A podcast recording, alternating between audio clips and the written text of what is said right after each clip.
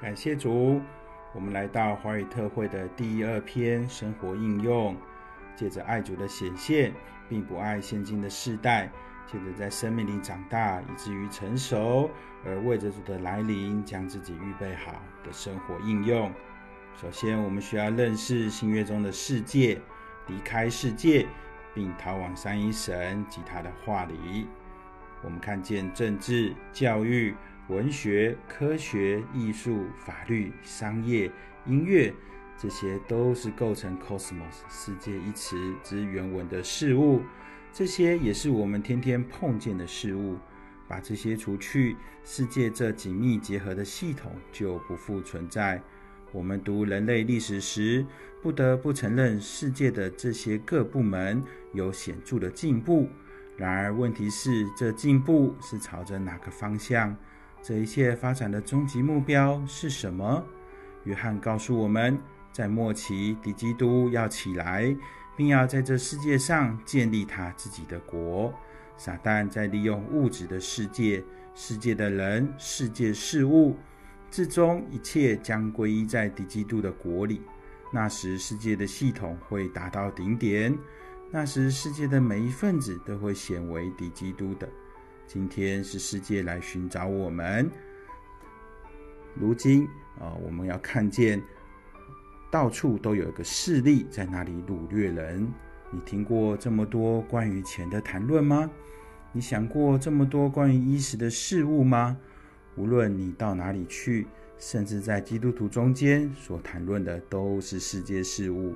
世界已经进展到教会门口。甚至在设法将神的圣徒吸引到他的掌握中，在这世上，我们从没有像此刻这样需要认识基督十字架的能力，以拯救我们。对我们来说，明白新约里“世界”一词不同的意义是很重要的。我们已经指出，“世界”这词是指这个物质的宇宙。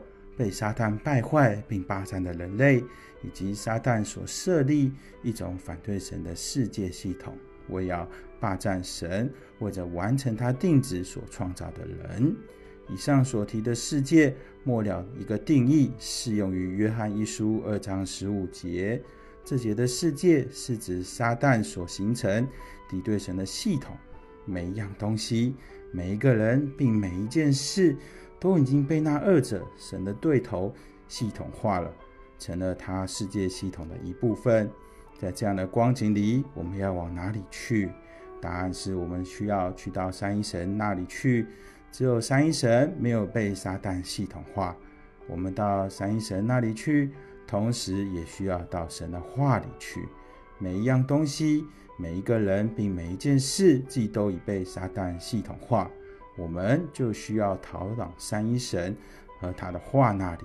神的话是我们的避难所，我们的保护。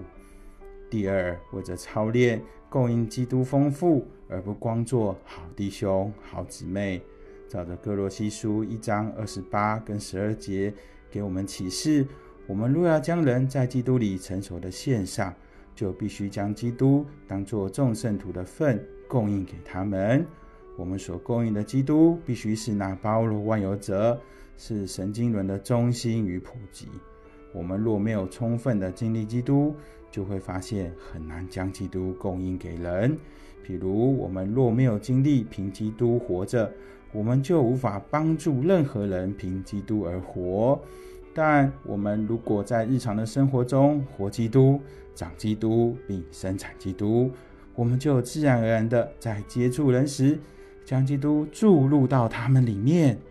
李弟兄外出尽职时，接触圣徒，遇到许多公认的好弟兄、好姊妹，但他们在生活中缺少基督的丰富。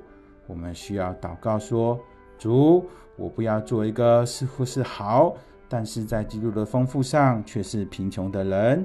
主啊，为了教会的建造，叫我被基督的丰富所充满。求主祝福我们，阿门。”